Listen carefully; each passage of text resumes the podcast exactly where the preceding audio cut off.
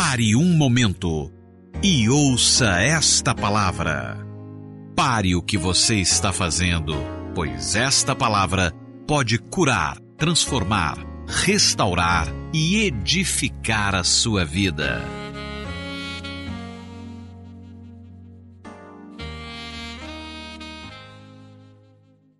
A graça e a paz do Senhor Jesus, amém, irmãos? Amém. Ficamos alegres de ver os jovens envolvidos. Um, temos aqui algumas perguntas, não sei se vai dar para responder todas, porque o nosso tempo é curto. Vou tentar responder algumas. Pastor, a expiação limitada não é o mesmo que predestinação? Os irmãos andam lendo o quê? Teologia calvinista, aleluia. Melhor do que assistir Faustão, com certeza. Então, se você não sabe o que é expiação limitada, esse irmão sabe, ok? Isso é uma doutrina é, proposta no calvinismo de que é, o Senhor Jesus morreu pelos eleitos, não morreu por todos os homens, mas apenas pelos escolhidos. É, e aí ele coloca: em Mateus 11, 18, Mateus 11, 18, diz que todos podem, todos quantos quiserem, podem vir. É, não é Mateus 11, 18. Esse é Mateus? Bom, e em João 6, 44, diz é, que só vem a ele aqueles que o Pai enviar. Ainda que a referência esteja equivocada, você está fazendo a menção certa. De fato, existem as duas coisas na palavra de Deus. Existe o lado da responsabilidade do homem. O homem é que escolhe ir para o inferno. O homem é que escolhe não querer Deus. Não é Deus que escolhe o homem para o inferno, é o homem mesmo quem escolhe. Cada um tem essa liberdade de escolha. Quantos estão entendendo o que eu estou dizendo? Mas também é verdade que todos aqueles que se converteram só o fizeram porque o Espírito Santo operou nele. De si mesmo, homem nenhum tem o poder de ir a Deus, é Deus quem o aproxima de si. Então, o mais correto é não é dizer eu me converti, eu me converti, mas é dizer eu fui convertido, porque é obra do Espírito Santo em nós. Aí você vai dizer, pastor, mas ainda assim permanecem as duas coisas aparentemente contraditórias. Sim, são paradoxos bíblicos. Eu não tenho a pretensão de querer é, esclarecer para você isso. Você tem que conviver com essas duas verdades. Eu costumo ilustrar da seguinte maneira: quando você estiver entrando nos portais eternos, lá na porta vai estar escrito: Eu escolhi o Senhor. Mas quando você passar e olhar para trás, você vai ver no portal escrito: Você foi escolhido pelo Senhor. É a mesma porta. Tudo depende do lado que você olha. Hoje estou falando por enigmas. Pastor, no Salmo 82,6, vamos ver se é isso mesmo, 82,6, diz que todos somos deuses. Bom, não todos, né? Os filhos de Deus, com certeza. Então, há duas correntes de interpretação. Já estão falando de corrente de interpretação. Eu amo essa igreja. Aleluia. Então, Salmo 82. Você colocou 92. Salmo 82. Tem alguém lá atrás me ouvindo? Então, o Salmo 82 diz, 82, 6 sois deuses, sois todos filhos do Altíssimo. Quantos creem que são deuses aqui? Eita! Muito bem, tem duas linhas. A primeira é que de fato somos pequenos deuses, porque somos filhos de Deus. E a segunda linha diz que esse texto só se aplica aos juízes e pessoas que ocupam um cargo de autoridade. Rapaz, você não fala isso que juiz já acha que é Deus. Aí você pega e Dizem, dizem que todo médico pensa que é Deus, mas o juiz tem certeza. Então, é, não é uma linda interpretação, é uma piada, mas tudo bem. Então, pastor, qual é a nossa postura diante desse versículo? Então, a minha postura diante do versículo é a postura de Jesus. Lá em João, João capítulo 10, João capítulo 10, abre no verso 30, deixa eu ver se é o verso 30. Eu e o Pai somos um, essa é a declaração crucial dos evangelhos, quando Jesus diz que ele é homem e é também Deus, porque ele e o Pai é um. Novamente pegaram os judeus pedras para lhes atirar. Disse-lhe Jesus: Tenho-vos mostrado muitas obras boas da parte do Pai. Por qual delas me apedrejais? Responderam-lhe os judeus: Não é por obra boa que te apedrejamos, e sim por causa da blasfêmia. Qual blasfêmia? Pois sendo tu homem, homem te fazes Deus a ti mesmo. Replicou-lhe Jesus: Não está escrito na vossa lei? Acabamos de ler agora, Salmo 82. E disse: Sois deuses. Se ele chamou deuses aquele, aqueles a quem foi dirigida a palavra de Deus, e a Escritura não pode falhar, então, daquele a quem o Pai santificou e enviou ao mundo, dizeis: Tu blasfemas? Então, o Senhor Jesus já deu a interpretação você não precisa ter outra posição, tem a posição dele. Qual a posição dele? Aquele que se une ao Senhor é o que? Um, diga, eu sou um só espírito com ele. Segunda coisa, Jesus disse que ele, sendo filho de Deus, enviado pelo Pai, ele poderia dizer que era um com o Pai. Então, João diz: Veja que grande amor nos tem concedido o Pai, ao ponto de sermos chamados o que? Quem se lembra? Filhos de Deus. Você é filho de Deus. Sendo filho de Deus, você vai ser o quê? Aqui em Goiás tem a festa do divino. A festa do divino. Minhas filhas foram criadas na igreja, elas não sabem nada de catolicismo quase. E a minha filha mais velha, quando foi se casar, Aí ela estava lá comprando alguma coisa lá para.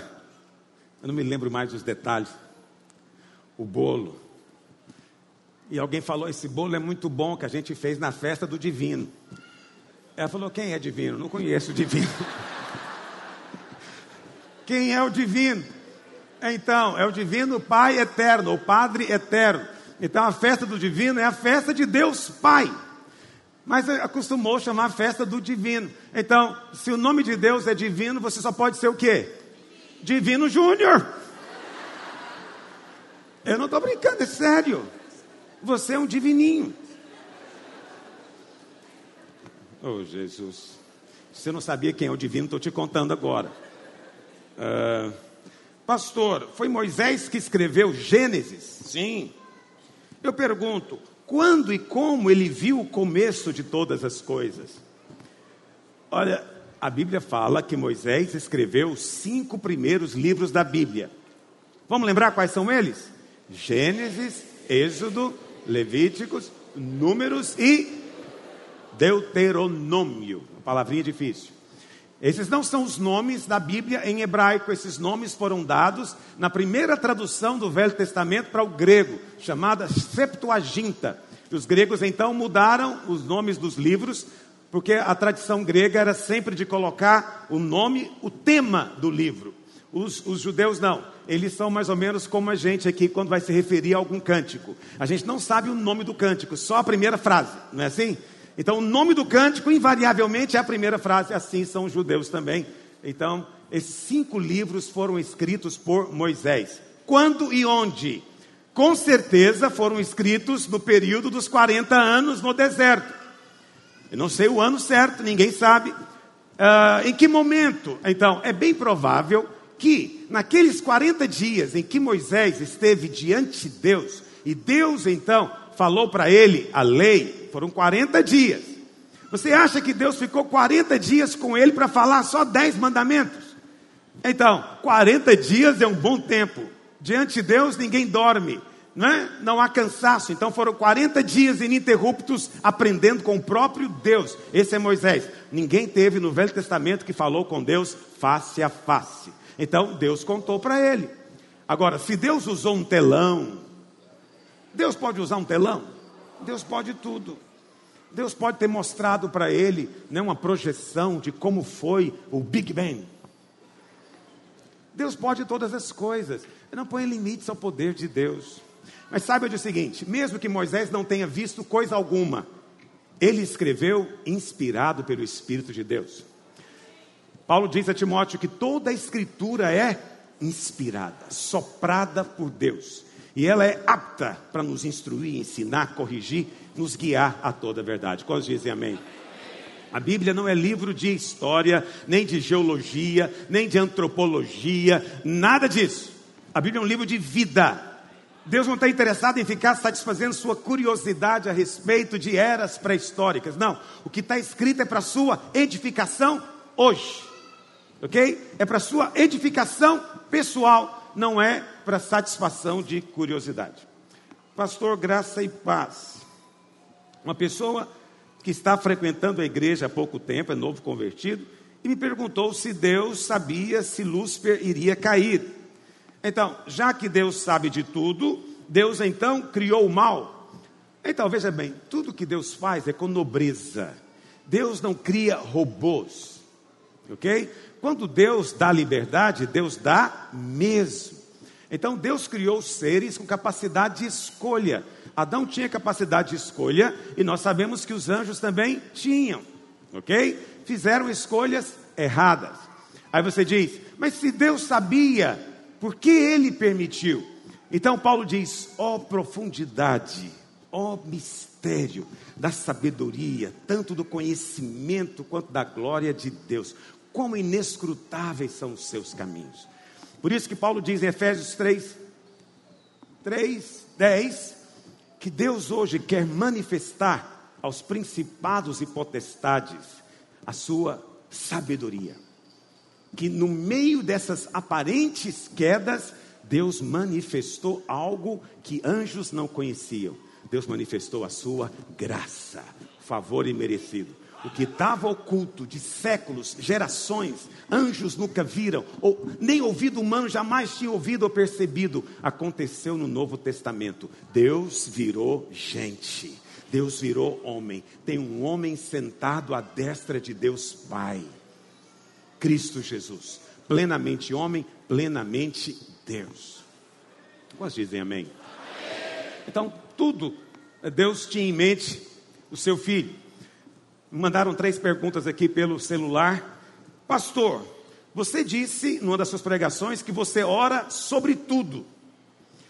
Isso não deve ser entendido dentro de um contexto apropriado sobre o que eu mesmo posso fazer ou o que outras pessoas poderiam fazer?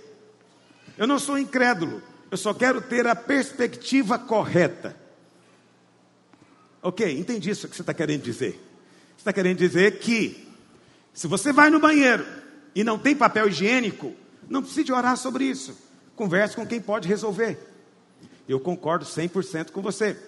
Então, não adianta, isso é uma coisa interessante, você, você não vai procurar o presidente de uma empresa para discutir com ele falta de papel higiênico no banheiro. Você discute esse assunto com quem? Com o zelador que estiver lá perto. Entendeu o que eu estou dizendo?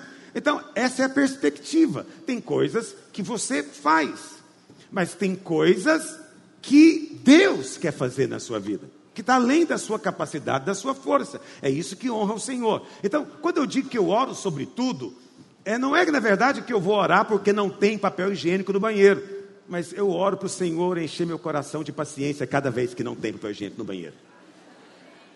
Porque isso está além da minha força.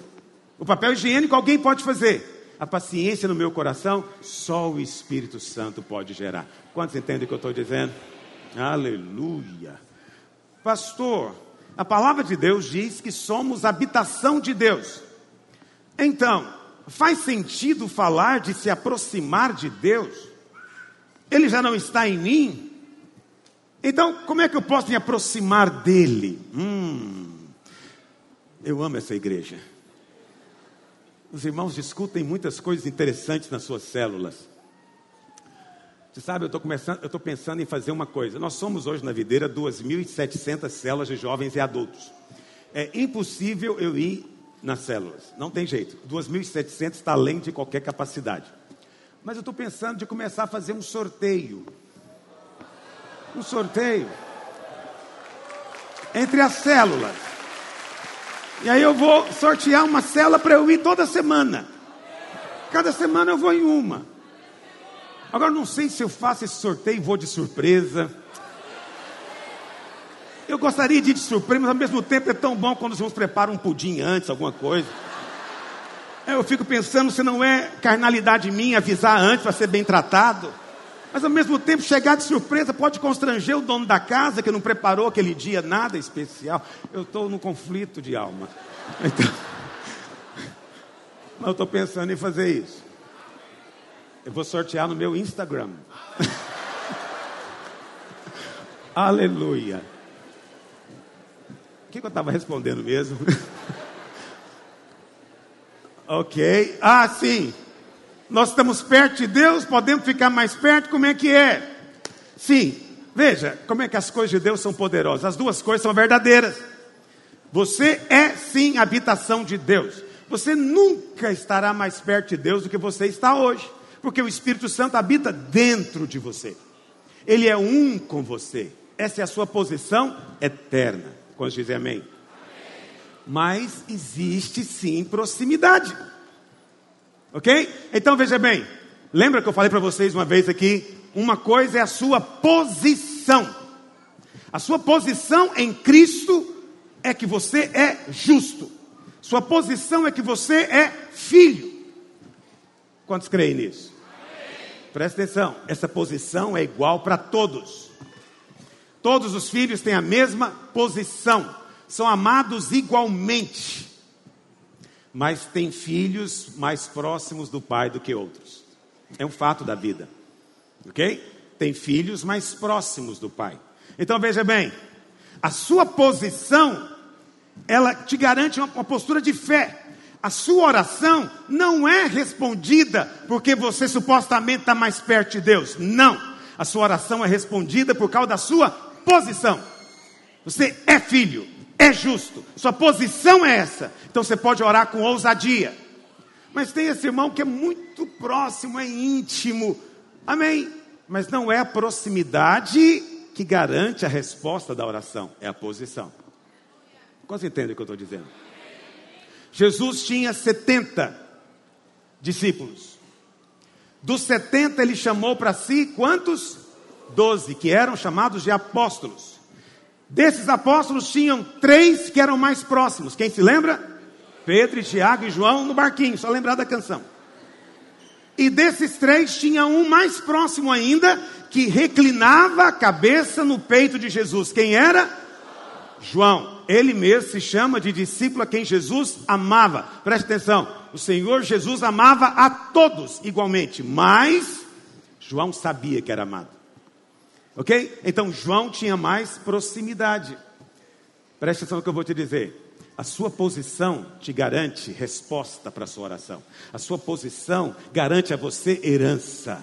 Mas a sua proximidade vai definir a sua recompensa. Então, pastor, o que, que eu faço? Bom, você começa na posição, mas preste atenção, fica mais perto dele. Eu sei que tem alguns irmãos que eles pegam um, um aspecto da verdade e depois fica brigando comigo quando eu falo do outro. Eu ensinei ele, ele briga comigo. Entendeu? Então é claro que somos habitação de Deus, mas é claro também que você pode ter um coração para reclinar a cabeça no peito dele. Intimidade tem a ver com revelação. A luz que você recebeu do amor do Pai por você isso vai garantir proximidade. Quanto mais você sabe que é amado, mais íntimo se torna dele. Eu quero intimidade com o Senhor. Quantos querem também? Então não é errado. Tem irmãos que ficam jogando tudo fora. Canções antigas. Mais perto quero estar, meu Deus de ti, ainda que seja dor que me una a ti. Sempre hei de suplicar, mais perto quero estar, mais perto quero estar, meu Deus, Deus ti. Quantos querem ficar mais perto, cada dia mais perto, sempre mais perto? Perto. Proximidade é fundamental, ok? Mas não é por causa disso que Deus te ouve. Se alguém vier dizer você, oh irmão, ora por mim que você está mais perto de Deus. Proximidade não é o padrão, não é a condição para ser ouvido por Deus. Ser ouvido por Deus é uma condição de posição. Qual a sua posição? Fé. Eu creio. Não estou vendo, não estou sentindo, mas eu creio. Eu poderia pregar sobre isso, aleluia. Uma última pergunta. Pastor, alguém discutiu na célula, oh maravilha, que precisamos ter cuidado com o que pedimos a Deus, porque Deus pode acabar concedendo.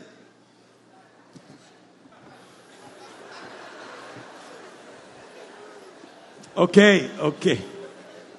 Eu sei, eu sei, eu estou tentando lembrar o versículo, você deve ter ouvido alguma pregação sobre o Salmo. Me perdoe porque eu não sei tudo de cor ainda, mas eu estou me esforçando.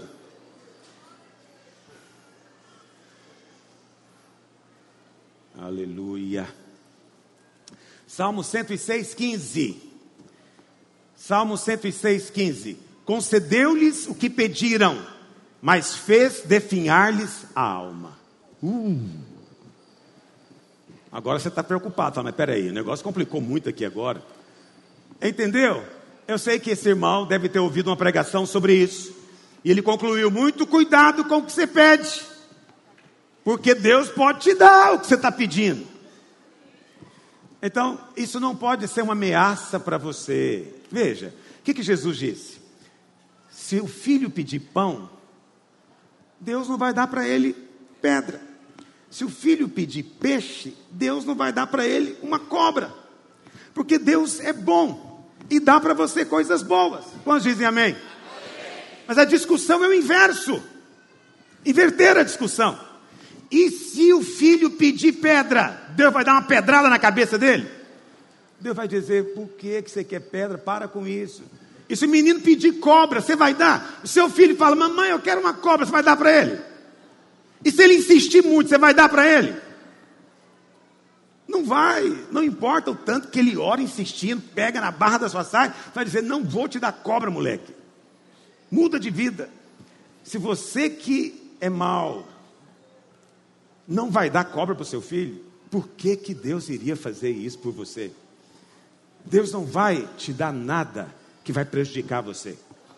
Ele não vai te dar nada que vai ser veneno na sua vida, porque Ele é seu Pai, Ele cuida de você. O que me faz lembrar de uma historinha que eu ouvi uma vez. Que tinha um casal, sexagenários, 60 anos de idade, estavam fazendo aniversário. E aí apareceu um anjo nós somos crentes, crente, gênio não aparece para crente, só anjo. E o anjo apareceu e falou para ele: Pode pedir o que você quiser hoje no seu aniversário, que Deus vai te dar. E ele falou: Eu queria uma mulher 30 anos mais nova. E aí, puf, fez uma fumaça e ele apareceu com 90 anos de idade. Agora a mulher tinha 30 anos menos do que ele. Então, cuidado com o que você pede. Esses irmãos estão certos. Cuidado com o que você pede, você vai ganhar. Quantos estão comigo nessa manhã? É, o sorriso abre o coração. Quando você abre a boca, o coração vai junto.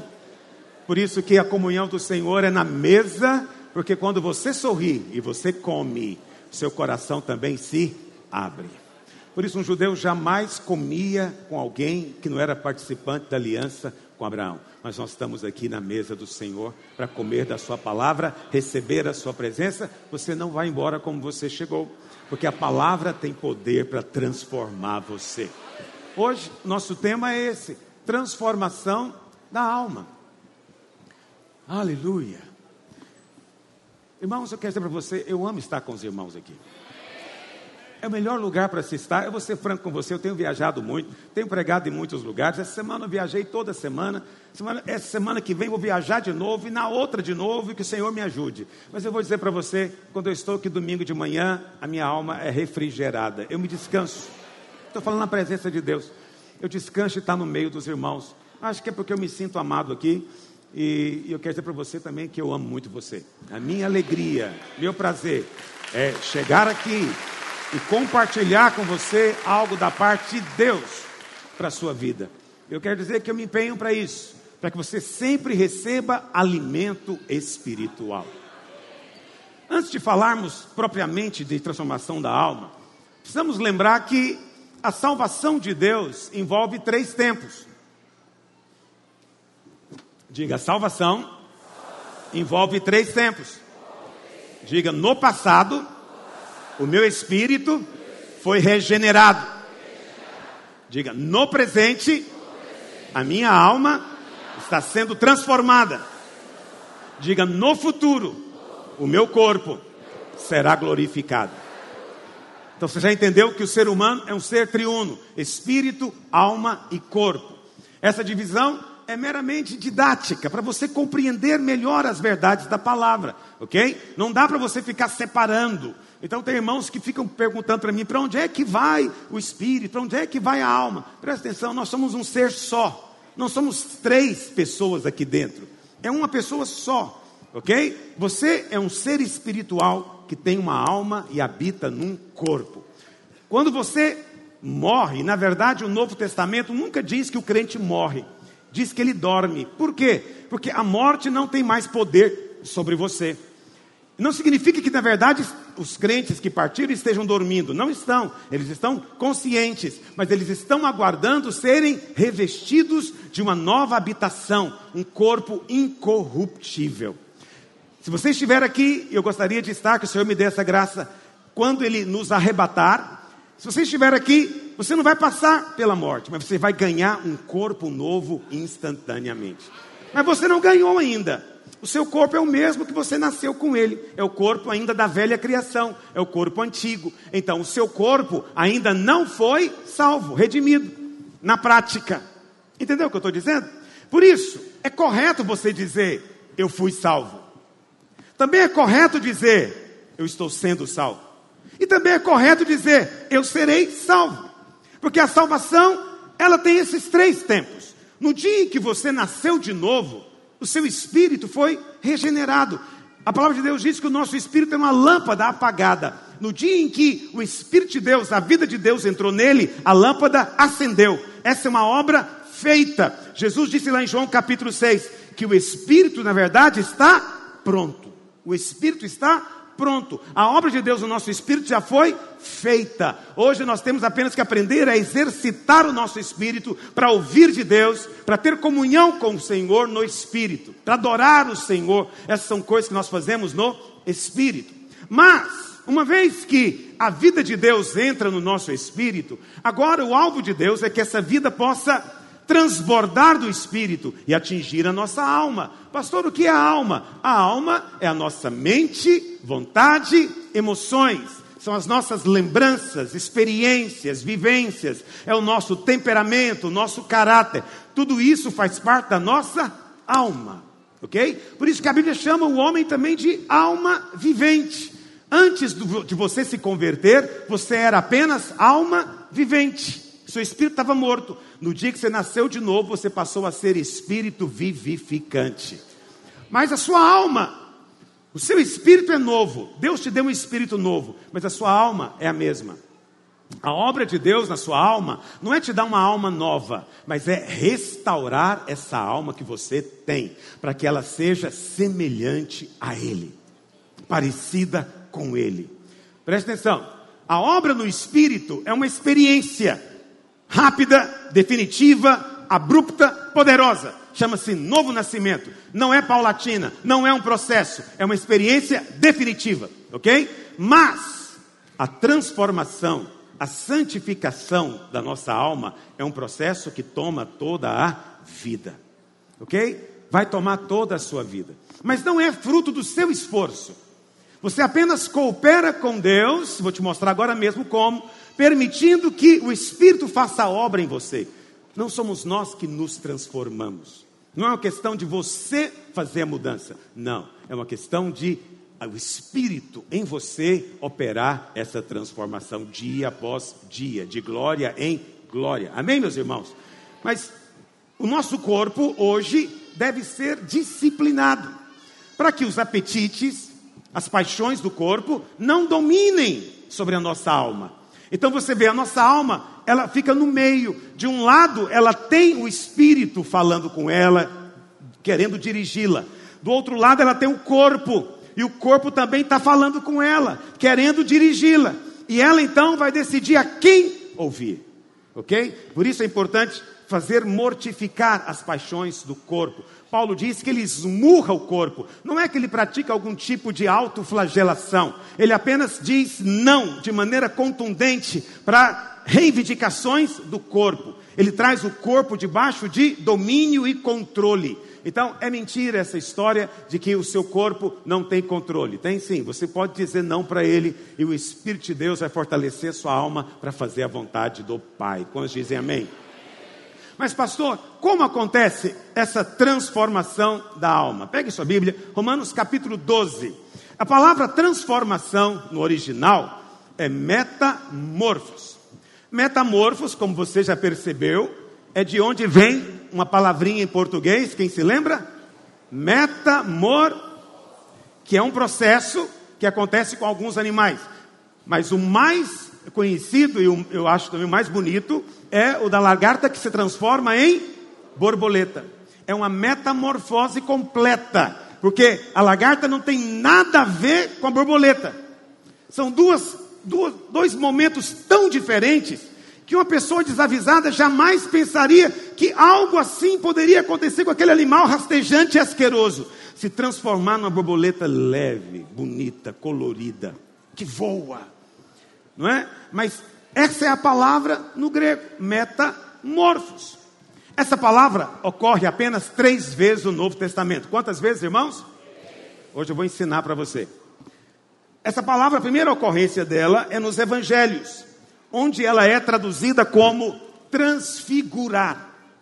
Jesus levou seus discípulos a um alto monte, diz a Bíblia, e ali foi transfigurado, metamorfos no original, metamorfoseado. Mostrou uma outra realidade, uma outra dimensão, ok? Então, ali é glória acontecendo. As outras duas ocorrências, uma está aqui em Romanos 12 e a outra em 2 Coríntios 3,18. Vamos ler as duas, porque as duas nos dão a dimensão de como transformação acontece na nossa vida. Romanos 12 diz assim: vamos ler o verso primeiro também. Rogo-vos, pois, irmãos, pelas misericórdias de Deus, que apresenteis o vosso corpo. Veja que Paulo começa com corpo. Por que, que Paulo começa com corpo? Porque você não vai fazer nada sem ele. Ok? Você precisa sair da sua casa com o seu corpo e vir ao culto com o seu corpo. Então, o seu corpo também é apresentado diante de Deus. Ele participa do culto a Deus. Sendo espiritual, você participa em primeiro lugar com o seu corpo, por sacrifício vivo, santo e agradável a Deus, que é o vosso culto racional. Então, muitas pessoas não valorizam esse ato de participar do culto. Criaram uma teologia que não está na Bíblia. Qual teologia? Não, onde eu estou? Eu estou cultuando a Deus. Mentira. Onde você está, você está fazendo alguma coisa. Culto é algo que você para tudo que você está fazendo e faz só aquilo. Entendeu? Você não pode cultuar a Deus realmente e fazer outras coisas. É só cultuar. Eu não estou dizendo que você não possa fazer tudo para a glória de Deus. Não estou dizendo que você não possa cantar, louvar, enquanto você faz muitas coisas, até orar em línguas. Mas o culto envolve a mente também, porque ele é racional. Então é preciso sim ter essa postura de dizer: vou sair da minha casa no melhor momento da semana, que na minha opinião é domingo de manhã, é o momento mais agradável da semana, e eu vou dar para o Senhor como um culto, um sacrifício vivo, e eu vou lá para cultuar o Senhor. Eu vou ser abençoado, eu vou sentir bem, eu vou sentir prazer e alegria, mas no final eu sei que eu estou ofertando algo para Ele. É a minha vida, é a minha adoração, é a minha oferta, é a minha atenção, é o meu coração como é que eu posso dar o meu coração para o Senhor? Você já deu uma vez, você vai dizer, já me converti. Não, nós damos o coração quando nós abrimos o coração para Ele e dizemos: Fala conosco, Senhor, queremos ouvir a tua voz. E aí o Senhor é tão bondoso que vai falar com você muito mais do que eu estou falando. No meio da minha voz, você vai ouvir uma outra voz dentro de você falando com você. É a voz do Espírito Santo de Deus. E não vos conformeis com este século. A palavra século aqui é aion no original. Conformar é uma palavra interessante no grego. É esquema. Esquema. Esquema significa a forma exterior das coisas. Tem a palavrinha portuguesa para isso também, mas tudo vem do grego. Não vos conformeis, não tome a forma. Conformar significa tomar a forma, ok? Então, não tome a forma deste século. Então, a, a, a, ordem bíblica é muito clara. Você não pode querer viver para se parecer como os de fora. Mas é impressionante como ainda há tanto disso no nosso meio. Então, não, eu não quero parecer uma pessoa medieval. Não, não precisa parecer medieval, claro que não.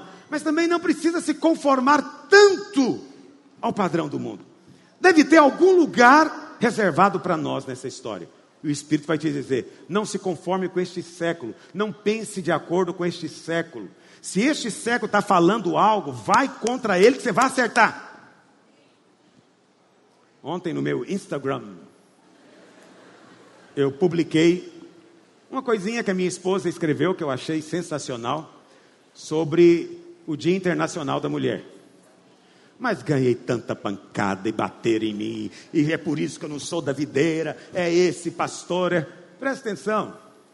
Eu sei que é um dia de você falar para sua mulher que ela é linda.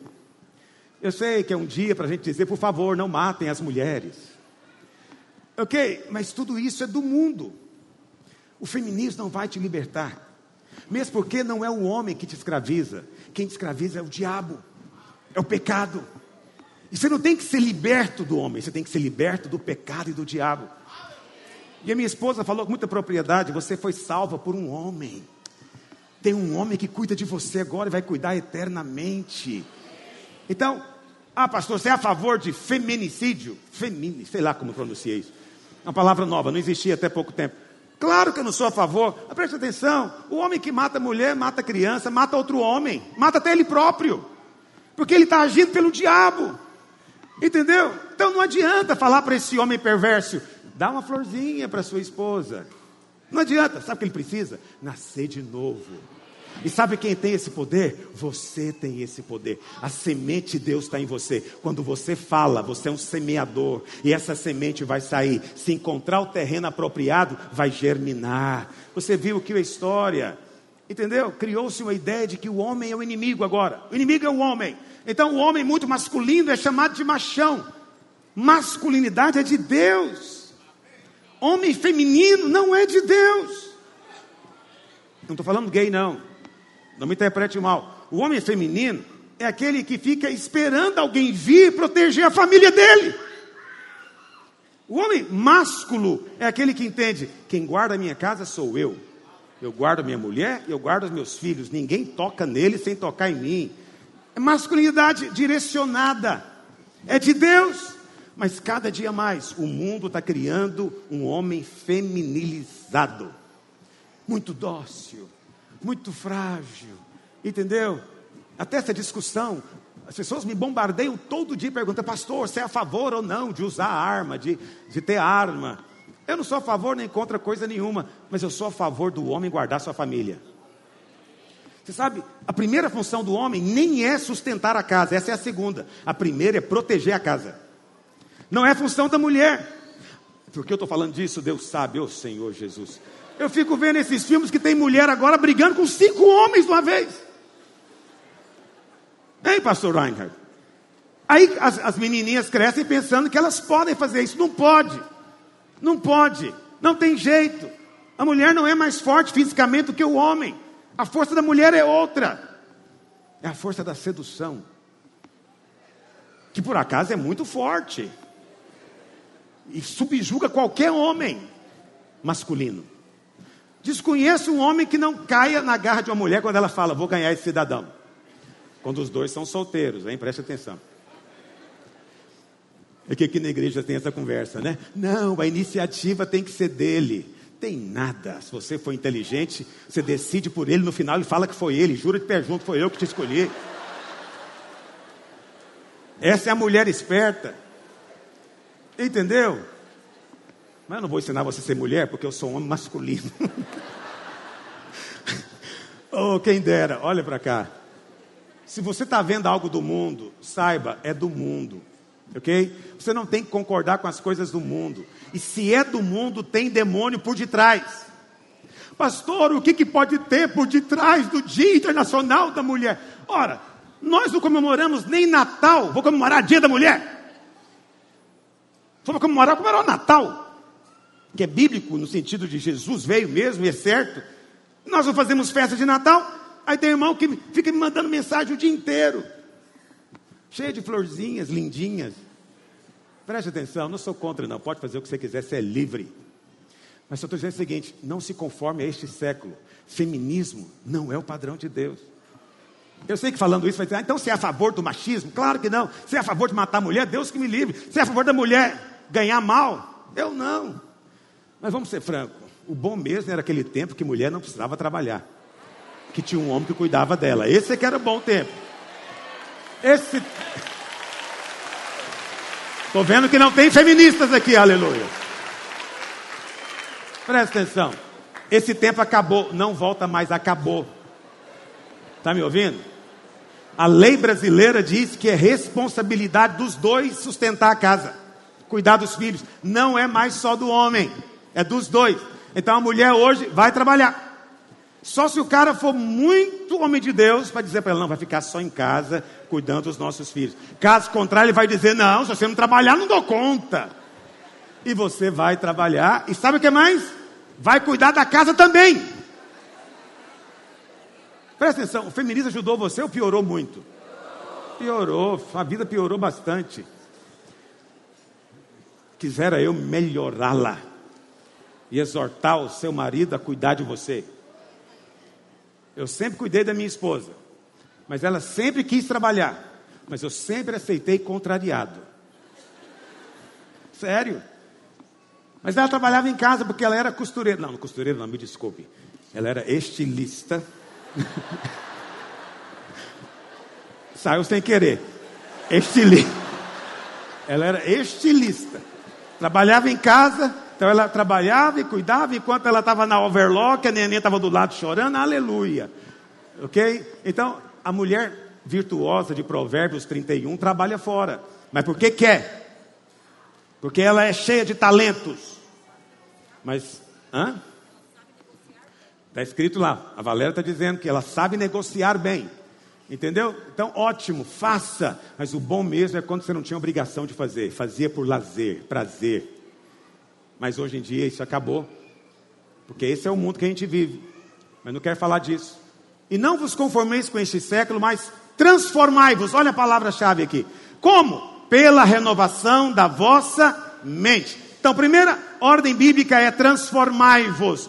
É um verbo reflexivo, vai dizer, pastor, eu mesmo me transformo? Não, você coopera com a transformação. Como é que você coopera? Renovando a sua mente com a palavra. Ou seja, é a palavra que tem poder para mudar você. Então preste atenção: quando você vem para uma reunião, para o culto, você ouve a pregação da palavra, e de fato aqui a palavra do Evangelho é pregada a cada domingo. Nós não perdemos tempo com outras coisas, ainda que eu sou tentado, me perdoe. Eu sou tentado às vezes a falar de política, falar de feminismo, mas isso não é o Evangelho, não é isso que nos transforma. O que transforma é a palavra do Evangelho, a palavra da graça, a palavra que aponta para Cristo. Por isso que a palavra do Senhor diz lá em Tiago, Tiago capítulo 1, verso 21. A palavra do Senhor diz que a palavra é poderosa. Portanto, despojando-vos de toda impureza, e acúmulo de maldade, acolhei com mansidão a palavra em voz implantada. Acolha com mansidão, receba, absorve a palavra em voz implantada, a qual é poderosa para quê, meus irmãos? Poderosa para quê? Então, viu como foi importante essa pequena introdução que eu fiz? Agora você entende o que significa salvar a alma. Salvar a alma é o mesmo que salvar o espírito? Então, a salvação do espírito também é chamada de quê? Regeneração, novo nascimento. Vamos dizer amém? amém? Mas a salvação da nossa alma é o que, na verdade? Transformação, santificação. É um processo. Por isso que a palavra, ela é poderosa para te fazer nascer de novo também. Pedro diz que nós fomos regenerados pela semente incorruptível da palavra de Deus. Ou seja, no dia em que você recebeu a semente, o sêmen de Deus dentro de você, que é a palavra viva, você nasceu de novo. Mas agora você deve continuar recebendo essa palavra para que a sua alma seja salva. A Bíblia fala que essa salvação ou essa transformação é metabólica. O que, significa a palavra metabólica? É a palavra relacionada com o processo digestivo, ok? Então veja bem, a palavra de Deus é como um alimento. Você come um alimento, então vamos imaginar, você pegou agora uma picanha. E aí, aleluia, quase na hora do almoço. Essa picanha é carne de boi. E você pega essa picanha, você prepara, assa, tempera, ainda que só o sal grosso tá bom, aí você come essa picanha. Quando você come essa picanha, acontece um processo extraordinário. Que aquela carne, ela é dissolvida, digerida, metabolizada e os nutrientes dela, algo que antes era do boi, agora passou para você. Então, no seu corpo agora foi acrescentado algo novo, quimicamente dizendo, que antes pertencia ao boi. Por isso que indianos adoram o boi, mas nunca comem. Olha para cá, o processo espiritual é o mesmo. Você toma a palavra de Cristo, e a palavra é o próprio Cristo, porque no princípio era a palavra, e a palavra estava com Deus, e a palavra era Deus. E Jesus disse: As palavras que eu vos tenho dito são espírito e são vida. E o pão do céu, o homem não vive só do pão natural. Jesus disse: Não só de pão verá o homem, mas de toda palavra que sai da boca de. Então a palavra que sai da boca de Deus, ela é pão, ok? É algo de Deus quando você come, do mesmo jeito que aquela substância que antes estava no boi, agora está em você, vai acontecer algo espiritual na sua vida. Antes, algo que era inteiramente divino de Deus, vai ser inserido dentro do seu espírito. E ele vai ser metabolizado e então vai transformar. Como é que você percebe a transformação metabólica? Então vamos imaginar uma pessoa que está anêmica ela é muito amarela, ela está amarela, ela está anêmica, desnutrida. Há duas maneiras de você tentar resolver o problema. A primeira maneira é a maneira da religião. O que, que a religião faz? Pega a pessoa e passa uma maquiagem. Passa um batom, passa um pó de arroz, um, um blush, um rímel. Dá uma aparência boa, sim ou não? Dá, as irmãs sabem disso. Quando você está com aquela boca esbranquiçada, passa um batonzinho vermelho, cor-de-rosa, dá uma realçada no visual. É bonito, ok? Mas não é real, é algo meramente exterior. Então, é muito comum na religião isso. O que, é a religião? A religião é tentar mudar o que os outros veem, é tentar mudar aquilo que os outros percebem em nós simplesmente o exterior. Ok? Mas isso não é cristianismo. No cristianismo existe algo que às vezes não é tão instantâneo e às vezes nem é perceptível. Você vai comer, comer, comer. E quanto mais você come, essa comida é metabolizada. Aos poucos a sua pele vai ganhando coloração, os seus lábios vão ganhando coloração, a olheira vai desaparecendo, você vai ganhando musculatura. Preste atenção, quando você nem percebe, os outros vão perceber, você está diferente. Fala, não, não, sou mesmo. Não, não é, você está corado, você está bonito. Preste atenção, o que aconteceu? Uma mudança de dentro para fora. O que está dentro apareceu fora. Eu não estou dizendo que deveríamos é, simplesmente sair mostrando para as pessoas qualquer coisa que nos vem à cabeça. Claro que não. Só um louco fala tudo que lhe vem à cabeça. Mas você precisa de entender que não é meramente algo exterior. Ficar tentar se vigiando o tempo inteiro está na presença de alguém. Ficar o tempo inteiro tentando parecer espiritual porque agora está perto do pastor fulano de tal ou algo assim. Isso meramente produz religião. Precisamos de aprender na espontaneidade. Deixar que o Espírito produza algo com realidade. Mas como é que eu absorvo a palavra? Em primeiro lugar, ouvindo. Quando você ouve a palavra, você ganha fé. Quando você ouve a palavra, essa é a maneira de absorver. Você está ganhando algo metabolicamente. Você não vai ser mais o mesmo. Ok? Então, às vezes a gente fala que hoje você não vai embora como você chegou. Algumas pessoas às vezes pensam, mas, mas a mudança vai ser tão grande assim? Preste atenção, às vezes a mudança não é tão grande hoje. Mas se domingo após domingo você continuar vindo e continuar se alimentando, no final, algo vai ser perceptível na sua vida. Pessoas vão notar algo na sua vida. Se você está vindo hoje, começou agora, você se converteu agora, e você quer muito ver mudança na sua vida, eu digo para você: continue vindo, continue ouvindo, continue recebendo a palavra. Se tiver tempo, condição, faça os cursos da igreja, vá a uma célula, mas venha na reunião, venha ouvir a palavra. A célula é importante, nós somos uma igreja em célula, mas a célula tem um outro objetivo. Esse aqui, essa reunião, a célula não substitui. Na célula você vai ruminar o que você recebeu aqui, mas aqui você vai receber o alimento. Quase entende o que eu estou dizendo? A coisa é muito simples de você avaliar. Tem muitos crentes que dizem: Eu já vou à célula, não preciso de vir ao culto. Mas só analisa comigo. Seja sincero na resposta. Você tem um crente que ele foi um ano na célula, toda quarta-feira. Tem um outro crente que tem um ano que ele vem aqui todo domingo de manhã. Pergunto para você, no final do ano, qual dos dois terá crescido mais? Eu não preciso dizer para você. O seu bom senso sabe o que eu estou dizendo. Porque o objetivo da célula é consolidar o que você ouviu aqui. É tirar os nutrientes mais ainda do que você recebeu aqui porque você é um animal puro, segundo a Bíblia. E os animais puros têm uma característica, eles são ruminantes. Eles têm diferentes cavidades no estômago, de maneira que eles digerem um alimento várias vezes para absorver tudo, para tirar tudo. Então, aqui você recebeu o alimento, na quarta-feira você vai digerir, ruminar esse alimento para receber tudo. Então, se tem alguém na sua célula que porventura tem dito, ah, não preciso de ir ao culto de domingo, já estou na célula. Grava esse pedacinho e passa para ele no seu celular.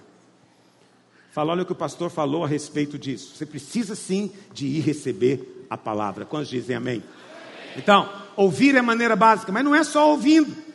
Lá em, em Josué 1,8, o Senhor diz para Josué uma orientação simples: não cesse de fazer o que, meus irmãos? Não, fala mais alto. Fazer o quê? Falar. Então, se você ouve, e você está fazendo o que aqui hoje? Ouvindo. Aqui não é o lugar de você falar. Aqui é o lugar de você ouvir. Mas na quarta-feira, não é o dia de você ouvir. É o dia de você falar. Então, se o seu líder lá na célula não deixa você falar, grava esse pedacinho e mostra para ele também. Acho que eu vou colocar isso no meu Instagram. Presta atenção no que eu estou dizendo para você, filho. A célula é lugar de falar. Então, quando você ouve, a tinta foi passada em você. Mas quando você fala, a tinta vai ser impregnada em você. Quando você fala, você vai ser testado sobre as suas palavras. E quando você for testado e aprovado, essa tinta não sai mais porque a prova é como um fogo na porcelana, ela faz impregnar a tinta de tal maneira que ninguém mais pode removê-la. Mas não é só falar, não cesse de falar desse livro da lei, antes medita nele. Meditar é repetir. Eu sei que a ideia dos irmãos é muito influenciada pela meditação aí de outras religiões. E em muitas dessas religiões, meditar significa não pensar em nada, esvaziar a mente, que é uma coisa demoníaca, ok? Mas a meditação bíblica é apenas repetir o que você ouviu. Então, como é que eu medito a respeito do amor de Deus? todo o tempo dizendo: Ele me ama. Aleluia, eu sou amado. Você vai entrar no carro, eu sou amado. Você sai do carro, eu sou filho, eu sou amado. Aleluia. Você está meditando. Parece que não é muita coisa que você está fazendo, mas isso tem um poder também de transformar você.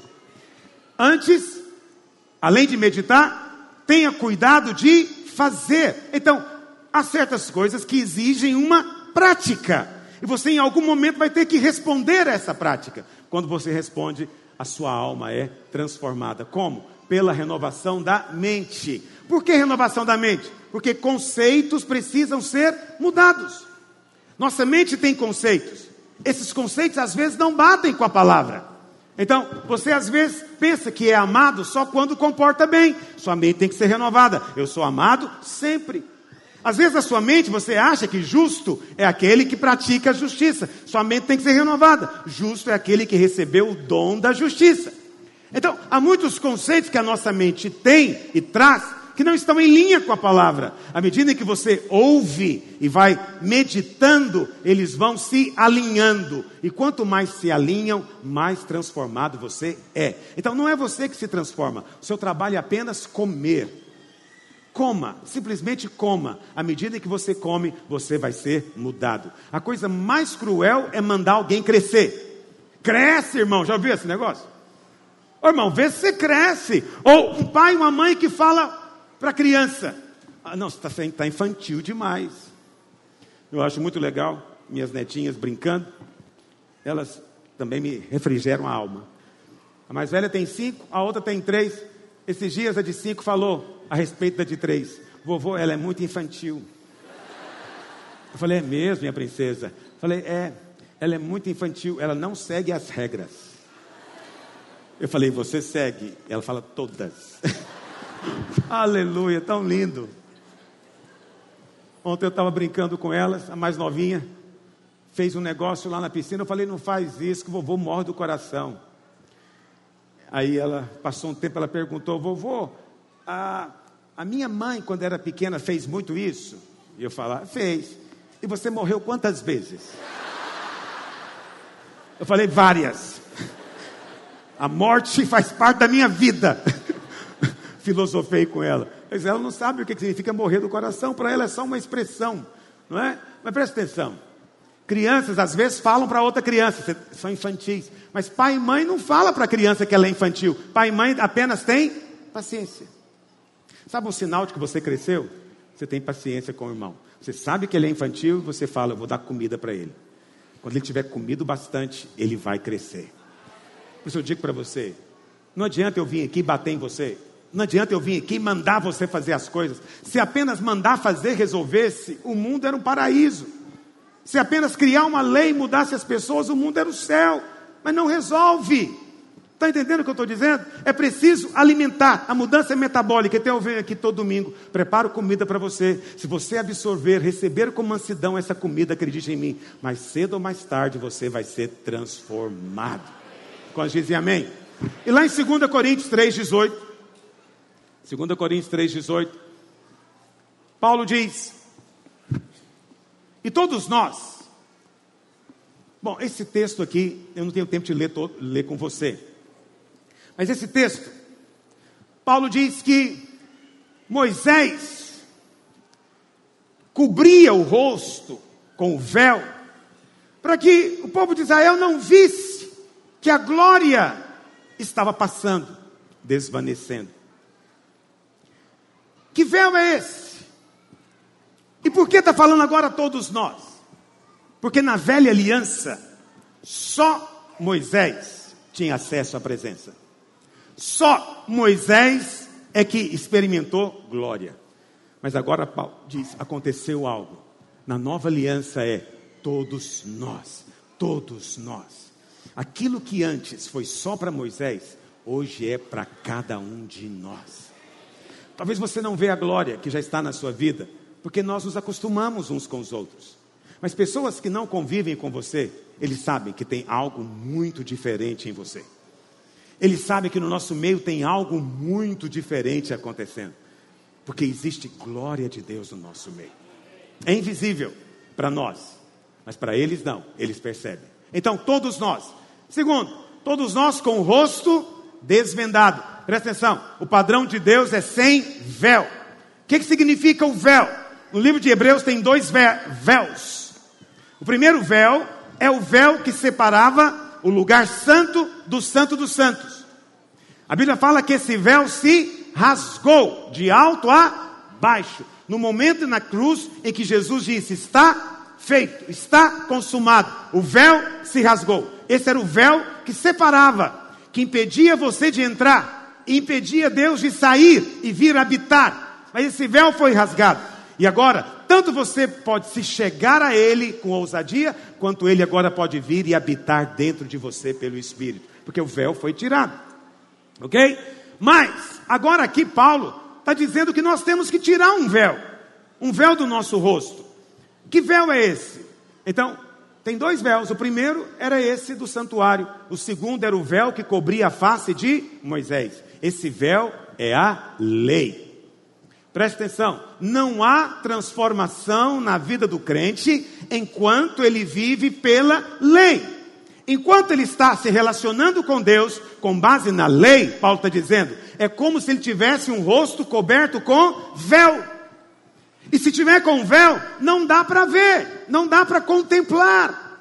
A obra não vai acontecer. Então Paulo diz: tira o véu, remove o véu, ok? O véu é a lei. Pastor, o que, é a lei? Lei é tentar se relacionar com Deus com base na sua obediência com base no seu merecimento. Uma vez que eu agora obedeci os mandamentos, então agora Deus vai me abençoar. Isso é lei, ok? A lei é tentar se relacionar confiado na justiça própria, na obediência própria. O que, que é viver no Novo Testamento pelo favor, pela graça? É que nós não confiamos na nossa obediência, vivemos pela obediência de Cristo. Porque pela obediência de um só, muitos se tornaram o quê? Justos. A minha justiça é um dom que eu recebi. Se você não se relaciona nessa base, você vai ficar aqui vivendo nessa outra.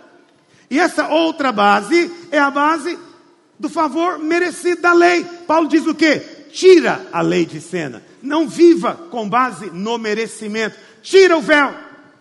Então, muitas pessoas têm nos criticado e me criticam, né, dizendo que nós aqui na videira estamos agora é, é, concordando com o pecado, que nós somos a igreja da porta larga, que nós isso e aquilo outro.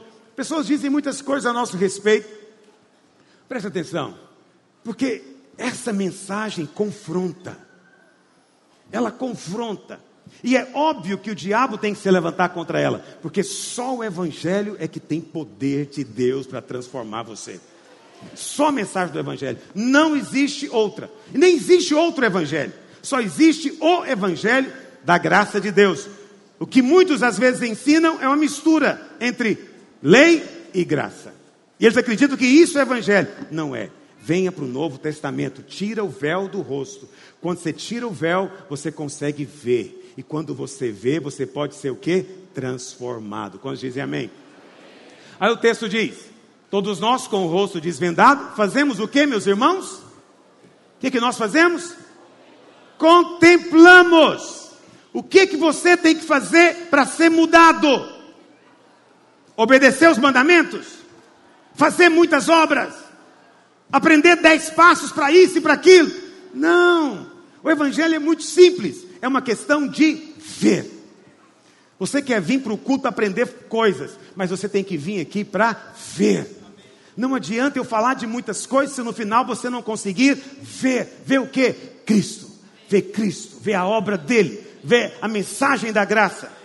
Ver o Evangelho. Ver. O Novo Testamento é uma questão de ver. Se você vê, algo vai acontecer na sua vida. Se os seus olhos se abrirem, você vai se sentir diferente. Qual o testemunho que muitos irmãos dão? Eles começaram a me ouvir. A princípio tiveram uma resistência enorme. Essa tem sido a experiência da maioria. Eles começam a me ouvir e sentem uma raiva do que eu estou falando. Eles ficam irados. Mas por alguma razão, deve ser a misericórdia e a graça de Deus, continuam me ouvindo. E em algum momento os olhos se abrem. E quando os olhos se abrem, a reação é outra. Eles sentem um profundo descanso na alma, um alívio na alma. Quantos experimentaram isso, por acaso? Um profundo descanso na alma. Isso significa que houve mudança na sua vida. Você não é mais o mesmo. Algo aconteceu com você. Algo aconteceu com você. Isso foi a primeira vez que você viu. Mas esse ver tem que continuar. Ah, pastor, mas eu quero uma coisa mais prática. Isso é prático. Só é muito simples, mas é prático. Ok? E não é porque é simples também que ele não seja muito profundo. É profundo. Esse contemplar aqui não é alguma coisa que apenas monges fazem nos mosteiros. Esse contemplar nem é fechar o olho na hora da adoração e ficar imaginando Jesus. Não. Esse contemplar é na palavra. A nossa mente é renovada pela palavra.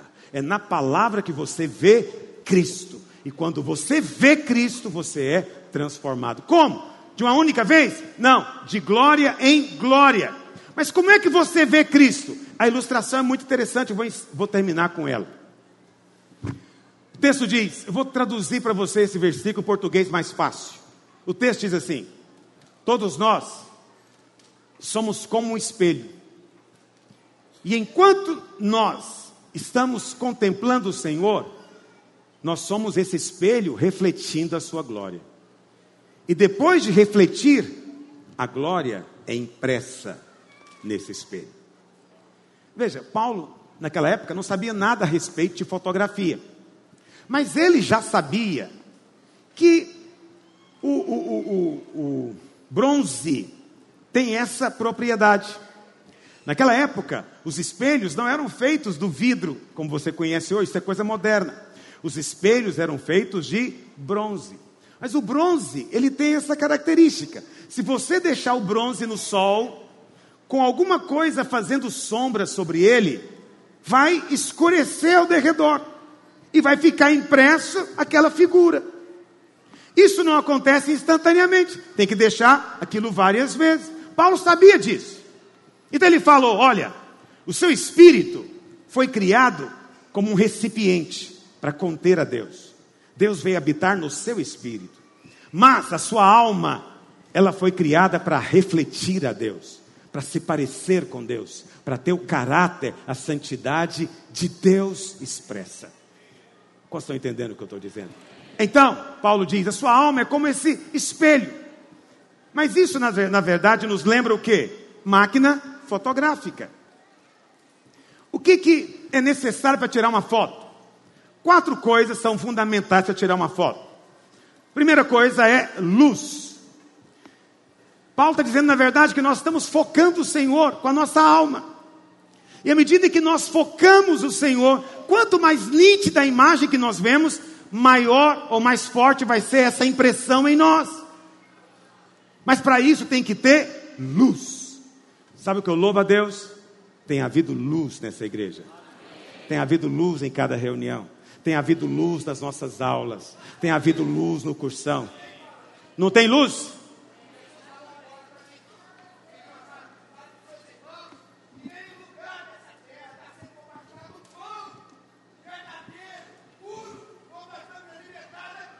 Obrigado. Aleluia. Aleluia. Aleluia. Aleluia. Eu preciso dar mais oportunidade para os irmãos profetizarem, mas o que ele falou realmente é do Espírito de Deus. Para comer, você tem que ganhar gosto pela comida. Primeira vez que levei minha esposa a comer comida japonesa, ela não gostou. Nem você. Não gostou. E eu estava lá, e eu nasci com um paladar muito fubá. Eu como de tudo e gosto, pior é isso. Vamos comer na, num bar da rodoviária. Estou lá. Vamos comer uma empada no mercado central, aleluia. Mas também vamos comer um camarão, não sei de que jeito, olha eu também lá. Deus me deu esse dom. Eu acho que eu tenho ele natural e no espiritual. Eu como fácil. Mas a minha esposa, primeira vez que ela foi, não gostou. Eu falei para ela: eu vou te ensinar a gostar. É aos poucos. Você tem que comer a coisa certa. Aí primeiro dei para ela um hot Philadelphia, que é doce, frito. E ela foi aprendendo a gostar. Daqui a pouco eu dei para ela um tataki. Se você não sabe o que é, estou te ensinando a gostar. Até ela chegar no sashimi, que é o peixe cru, demorou um pouco. Mas hoje ela gosta mais do que eu. Ela lembra de comida e dias especiais, ela quer uma japonesa. Não é fascinante? O paladar aprendeu a gostar. Você também precisa ter o seu paladar desenvolvido. Ainda que ele seja mais doce que o mel, ainda que ele seja mais aromático e agradável do que tudo, mas é comida de alto nível. E se você só gosta de guariroba com piqui, você vai ter dificuldade. Sabe qual é a minha luta com goianos? Que eles vão para Israel comigo ou qualquer outro lugar. Tem um pastor nosso, pastor Wilson, ele só come a mesma coisa. É só arroz, feijão, piqui e guariroba. Uma brincadeira. Tem um frango também ou um bife. Só come comida goiana, mais nada, mais nada. Ele vai em qualquer lugar do planeta, ele não come nada. Por quê? Não desenvolveu o paladar. Mas a cada domingo, viu irmão? Isso é verdade. O Espírito Santo está desenvolvendo o seu paladar. De uma maneira tal que quando você provar alguma outra coisa, você vai dizer: Isso não tem a qualidade devida. Quando você prova de Cristo, da graça de Deus, você não quer comer mais comida dura de outro lugar, amanhecida, envelhecida, de outra dispensação. Bom, mas a luz é o primeiro ingrediente. Segundo ingrediente para você, para você tirar uma foto é lente. O que, que é a lente? A lente aproxima, a lente traz foco. O que, que é a lente na nossa ilustração? É a sua mente. Pode ter muita luz aqui, mas se você não consegue entender, o que adianta? Então o Espírito Santo tem dado para a gente aqui tanta ilustração, semana após semana. Uma ilustração, às vezes simples, outra mais complexa, mas à medida que você ouve a ilustração, você fala: Ah, agora eu estou entendendo. Significa que a lente focou. Algo está entrando agora, quando dizem amém. Mas ainda precisa de algo mais para tirar uma foto. Precisa de um diafragma. O diafragma, antigamente, quando as máquinas eram analógicas, é que abria e fechava. E fazia aquele barulho do clique. Né? Clique. Abria e fechava. As, os celulares, eles simulam o barulho. Mas não tem diafragma em celular. Mas as máquinas antigas tinham. É que fecha e abre para permitir a entrada de luz. O que, que é o diafragma? É o coração. A sua mente pode entender. Mas se o seu coração não aceitar, não entra. O coração é a porta, filho. Por ele sai vida. Quando eu venho pregar para você, eu venho com meu coração aberto, porque eu amo você profundamente. Como meu coração é aberto, fluem coisas de mim. Se o seu coração estiver aberto ao seu lado, essas coisas que fluem vão entrar em você. Então é preciso ter coração aberto para os dois lados, para ministrar e para receber. Quantos têm o coração aberto? Um pastor me procurou esses dias, ele era dos Estados Unidos, e ele pegou vários livros meus e levou para um pastor que ele conhece, que não é ligado a nós, que é muito amigo dele, e falou: Você tem que ler isso, pastor Luiz. Ele pegou os livros, leu tudo, leu tudo. Quando acabou, ele falou para o irmão: falou, Olha, tudo isso é verdade, mas eu não posso pregar nada disso, senão vai acabar com a minha igreja. E pegou os livros e guardou para esquecer o assunto. O que aconteceu? Ele teve luz, ele tinha uma lente para entender, mas o diafragma fez o quê? Fechou. Não vai entrar. Não produzirá mudança. Mas ainda precisa de um quarto elemento. Precisa do filme. É no filme que a imagem vai ser impressa. É o final de todo o processo. Onde é que está o filme em você? Na sua alma. A sua alma é um filme que Deus criou, sensível a Ele. Quando a luz dele resplandece em você, a imagem dele vai sendo impressa. Só não vai acontecer instantaneamente uma única vez. Todos os dias, todos os dias. Um pouco de glória hoje, um pouco de glória amanhã, um pouco de glória semana que vem, e você vai ser transformado completamente. Qual o seu trabalho nisso? Apenas contemplar. Olha, apenas olha. O Senhor Jesus é a serpente de bronze que foi erguida. Apenas olha. Olha para o Senhor. Você tem apenas que ver, nada além disso. Não existe nada que tem menos esforço na vida do que olhar. Quando você está muito cansado, o que você quer fazer é só olhar, porque não gasta energia, não envolve esforço. Deus escolheu algo que não envolve nenhum esforço seu. Não é obra sua, não é você que se transforma, não é você que se muda, também não é você que muda o outro, não é você que muda o seu cônjuge, não é você que muda ninguém. O que nós fazemos é apenas nos alimentar, e enquanto nós comemos, somos transformados de glória em glória. Algo está acontecendo com você nesses dias, algo está movendo dentro de você nesses dias, é a comida que você tem recebido, a glória de Deus está resplandecendo em você. Quantos dizem amém nessa manhã? Seja muito mais edificado com as milhares de palavras que temos disponíveis para você. Entre em contato conosco e peça a sua. Entregamos também em sua casa ou trabalho. 3941 8852 e 9621 4531 ou no nosso e-mail ministério da palavra videira arroba gmail.com